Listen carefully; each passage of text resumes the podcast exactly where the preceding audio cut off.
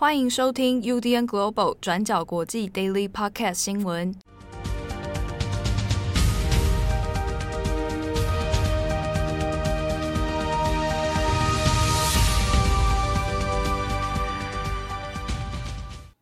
Hello，大家好，欢迎收听 UDN Global 转角国际 Daily Podcast 新闻。我是编辑七号，我是编辑慧仪。今天是二零二二年六月二十八日，星期二。佳琪不在的第一天，你干嘛还要这样数啊？是不是？你怎么没算这郑红不在的第几天？你帮郑红算，我帮佳琪算呢？这数一数会发生什么事？是不是？到满满多少天之后会会怎样？嗯，慧仪现在人是在马来西亚，对，一切都还好吗？一切都还蛮好的，每一天每一餐都吃得非常非常的饱。大家想要知道这种资讯吗？是是因为有阿妈在的关系吧？对啊，每天都煮。现在应该很热哦。这几天其实都蛮热的，但是中午有时候有下暴雨啊。马来西亚的那种雨是那种雷阵雨，午后雷阵雨，嗯、所以来得快，去得也快，然后也会打雷这样。啊，最近台台湾其实也是差不多，而且天气温是真的越来越热了。OK，好，那今天的 Daily Podcast 呢，我们来更新几则重大国际新闻哦。那第一个，我们还是来看一下乌克兰。那我们昨天也有讲到，现在正是 G7 的高峰会，那举办的地点是在德国。啊同一时间，那其实俄罗斯也有做一个政治性的攻击哦，那就像基辅这边来做一个导弹的攻击。那现在六月二十七号又在发生，俄罗斯呢，利用这个远程的轰炸机啊，发射了导弹。那这一次，它击中的是乌克兰中部城市克列缅丘格，然后呢，打中的是一个购物中心。换句话说，这边都是平民在生活活动的区域。那根据目前已知的资料呢，这个购物中心当时大概还有一千多人在里面啊，所以在被导弹攻击的时候呢，那现场当然就是爆炸，而且马上就变成一片火海哦。目前已经知道的是，至少有十六个人死亡，五十九个人受伤，那还有四十多人是失踪的。那这个相关的伤亡数字很有可能会再继续往上更新哦。那乌克兰当局呢，花了四个多小时才把当地的这个攻击之后的这个火势给扑灭。好，那当然。因为同时又发生在 G7 高峰会还在进行之中，那攻击的地方又是一个民间的商场，所以这样不人道的这种火力攻击呢，马上就引起了国际的谴责。那当然，乌克兰的总统泽伦斯基马上就有说，俄国这样的做法呢，是欧洲有史以来最明目张胆的恐怖攻击。那也就控诉俄罗斯现在就是世界上最大的恐怖组织哦。那联合国的安理会方面呢，现在也有应乌克兰要求哦，针对这个事情要来做一个紧急会议的讨论。那其实综合起来，还包含先前的几次攻击，有的是针对医院，有的是针对火车站、交通要道，那有的呢是攻击的是一般民众的公寓啊、学校啊、剧院等等啊。那俄罗斯都不断的反驳说，并没有针对任何平民来进行攻击，但是从开战以来到现在，已经知道的各种很明确的证据哦，都知道其实有非常多的平民是被恶意攻击、针对性的攻击之下丧命的。好，那我们看一下是这场攻击的发生同时，那 G7 的高峰会因为还在进行当中，那现在呢，到目前为止啊，还有进一步的就是会在针对俄罗斯的个人还有一些团体哦，再有一个新一轮的制裁名单出来。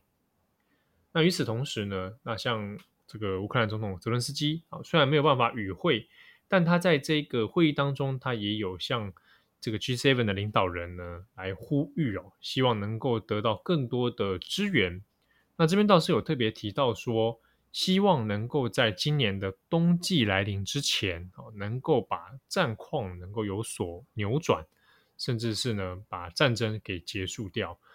那这样的说法主要在于说，如果进入到冬季的话，那对乌克兰的防守而言，其实有可能会越来越不利哈。主要在于说，在阵地的防卫战，还有前线的补给。那在进入到冬天之后，因为冻土的影响啊，那整个如果补给线拉得很长的话，那对于乌克兰来说，它可能基本上是很难来支援的。那这补给线拉长哦，那这是目前一个乌克兰面对俄罗斯战况的一个现象，主要在于说它从北到南部啊，现在在防守的呢，主要是乌克兰的东部，但是从北到南的话连接起来，其实它的距离也是蛮长的。所以如果进入到冬天的话，那一方面俄罗斯可能更加可以长驱直入，主要在于冻土的关系。那对于乌克兰来讲，啊，可能就会要面临到更多的危险，所以呢，泽伦斯基是说，希望西方盟友能够在冬天之前，尽快的能够包含资金、包含武器，那甚至是战况能够有所扭转。那泽伦斯基呢，也有这次也有提到说，俄罗斯攻击这个商场的时候，那其实是有空袭警报的，好，那所以基本上可能有一部分的人先前都有先。就地疏散哦，但是还是免不了最后被击中，然后发生这样的惨剧。所以呢，关于防空系统的问题啊，那这个欧美这边也有尽可能的希望能够再做一些武力上的支援。好，那我们同时看，除了 G7 之外呢，北约的高峰会也要在二十八号啊准备召开了。那北约高峰会这一次，当然大家也是。众所关注啊，那其中一点，除了说北约高峰会这一次要特别谈到应对中国的崛起之外呢，还有一个新的扩张是关于 NRF，也就是北约快速反应部队。那这一支部队呢，也预计要来扩增到三十万人以上哦。原本的规模人数大约是四万人，那一口气要拉到三十万人以上。那这个做法主要是来应对俄罗斯的一些武力进攻。好，那我们看一下，在这一次北约峰会里面，哈，预计要做的这个扩增计划，那就包括了 NRF 啊，陆军、海军、空军以及资讯战、网络战的这个部队规模，整体呢，全部都会把人数还有装备都给拉高。好，那现阶段我们再来看的是乌克兰的东部，那现在呢，还是仍然在发生零星的战斗哦，那乌克兰军也还在顽抗当中。比如说，我们看一下乌东的利西昌斯克这个城市哦，那原本有十万人口，现在呢，整体人口预估是已经不到一万人了啊。那它的城市基本上一直被这个炮弹轰炸，而且有非常多的道路基本上是损毁的。不过呢，虽然说东部的战况在有零星的有有时激烈，那有时又稍缓，但俄罗斯基本上还没有办法完全的就像之前一样哦。没有办法完全的把它攻下来，而且耗费了不少军力跟资源啊，所以短期之间可能还看不到说俄罗斯会有一个突破性的进展，但是呢，变成一个长期消耗战之下，那也就如同泽伦斯基所说，万一进入到冬季的话，基本上再拖下去，对乌克兰来讲也不是什么有利的事情。好，那最后呢，我们稍微补充一下 G 二十的峰会。那今年的 G 二十峰会预计是在十一月十五号到十六号在印尼的巴厘岛举行。那印尼就是今年的 G 二十轮值主席国。那这当中，我们之前有提过，以美国为首的西方国家其实也一直是向印尼施压，要求印尼呢不要邀请俄罗斯，也就是把俄罗斯排除在会议之外。所以整体来说，其实也是让印尼的处境相对来说很尴尬。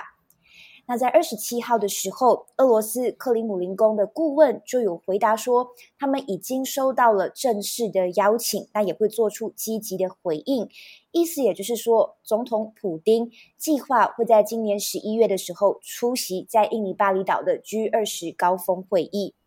针对这个事件呢，德国的总理肖兹他就回应，那知道普丁要预计出席这个峰会，但是呢，他是对于这整场会议保持开放的态度。欧盟执委会主席冯德莱恩也同样表示说，他不排除在 G20 峰会会跟普丁同坐的可能，但是也认为当面告诉普丁他们的想法，其实也是非常重要的。那另外一点值得关注的也是。除了俄罗斯之外，印尼也会邀请乌克兰的总统泽伦斯基，所以到时候泽伦斯基跟普丁会不会现身，或者是两人见面之后的一些互动，可能都需要非常谨慎的安排。啊，但是距离十一月还有好几个月，中间还会有很多的变数，我们也不确定说到时候乌俄战争的情势发展会如何演变，所以也可以持续观察一下后续的动向。好，如果这个真的成型哦，然后普丁跟泽伦斯基都被受邀的话，那的确是一个政治判断，到底要不要去参加。对泽伦斯基来讲，我想他会希望普丁一起在现场，两个人有碰到面，这个对泽伦斯基来说是一个非常好的机会哦，那如果就普丁的立场来说，最好是不要出现泽伦斯基，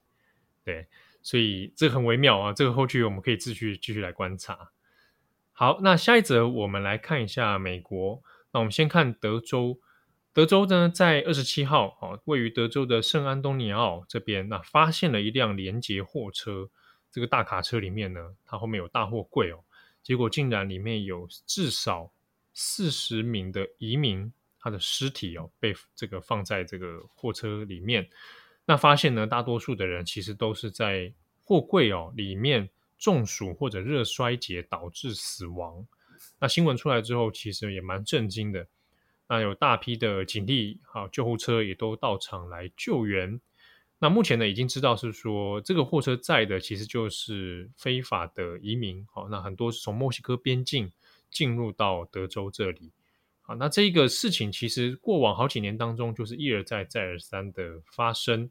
那特别又在这个时间点，五六月以后，那是一个高峰期哦。但偏偏呢，这个时间点又是非常炎热的天气啊。那像比如说这个星期一的话啊，德德州的这个圣安东尼奥这边气温就达到三十九点四度哦，那这是非常炎热。那大部分因为非法移民关系，他可能会被人口贩运啊安排在。这种连接卡车里面啊，就就大家集中在这个货柜里面来运送，那这样的这个环境，当然很有可能就造成他们热衰竭死亡哦。好，那我们看一下，根据当地的警方的调查哦，上个月就是五月，今年五月的时候呢，墨西哥边境进入到这边的非法移民，那至少就有二十三万人，那这个比先前其实都有在有所成长哦。好，那这个移民问题过去呢，在转角国际的文章当中，其实像是在去年，我们也有做过很多他们在边境呃被驱赶，然后被逮捕了这样的相关新闻。那其实历年以来，这个问题它持续存在，而且一直没有一个很好的解方。那有关于移民、非法移民到底该如何处置哦？到底？呃，如何来限制他们的出入？那或者要该怎么从根本来解决这个状况？那在美国呢，至今为止其实一直是一个歧义非常之大、争议也很大，但又找不到解决方法的一个 case。那后续呢，我们会再做相关的留意。那今天的最后一则，我们持续更新一下美国罗诉韦德案的最新状况。在二十七号的 Daily 上面有提到，美国最高法院在六月二十四号推翻了罗诉韦德案，那这等于呢是将堕胎的权利从最高宪法里面移除，将要不要堕胎的决定权交给各州自行来做裁决。所以这几天的最新状况是，全美各州都爆发了大小不一的抗争示威。部分保守州已经颁布了堕胎的禁令，那有一些州属则是禁止堕胎的触发法 （Trigger Law） 生效。所以可以看到，法律战场这几天也从最高法院转移到各州的州法院，讨论的焦点主要都是聚焦在触发法上面。我们简单整理一下各州的状况。你一开始在最高法院推翻罗诉韦德案之后。全美十三个由保守派执政的州属，马上呢就启动了所谓的触发法 （Trigger Laws）。那触发法是什么？共和党执政州属跟部分的反堕胎团体，其实在过去的半个世纪以来呢，一直都很希望罗诉韦德案可以被推翻，所以也就订立了这个触发法案。它的启动机制是，只要罗诉韦德案被推翻，各州就可以完成反堕胎的立法，也就是各州可以自由颁布各自的堕胎禁令。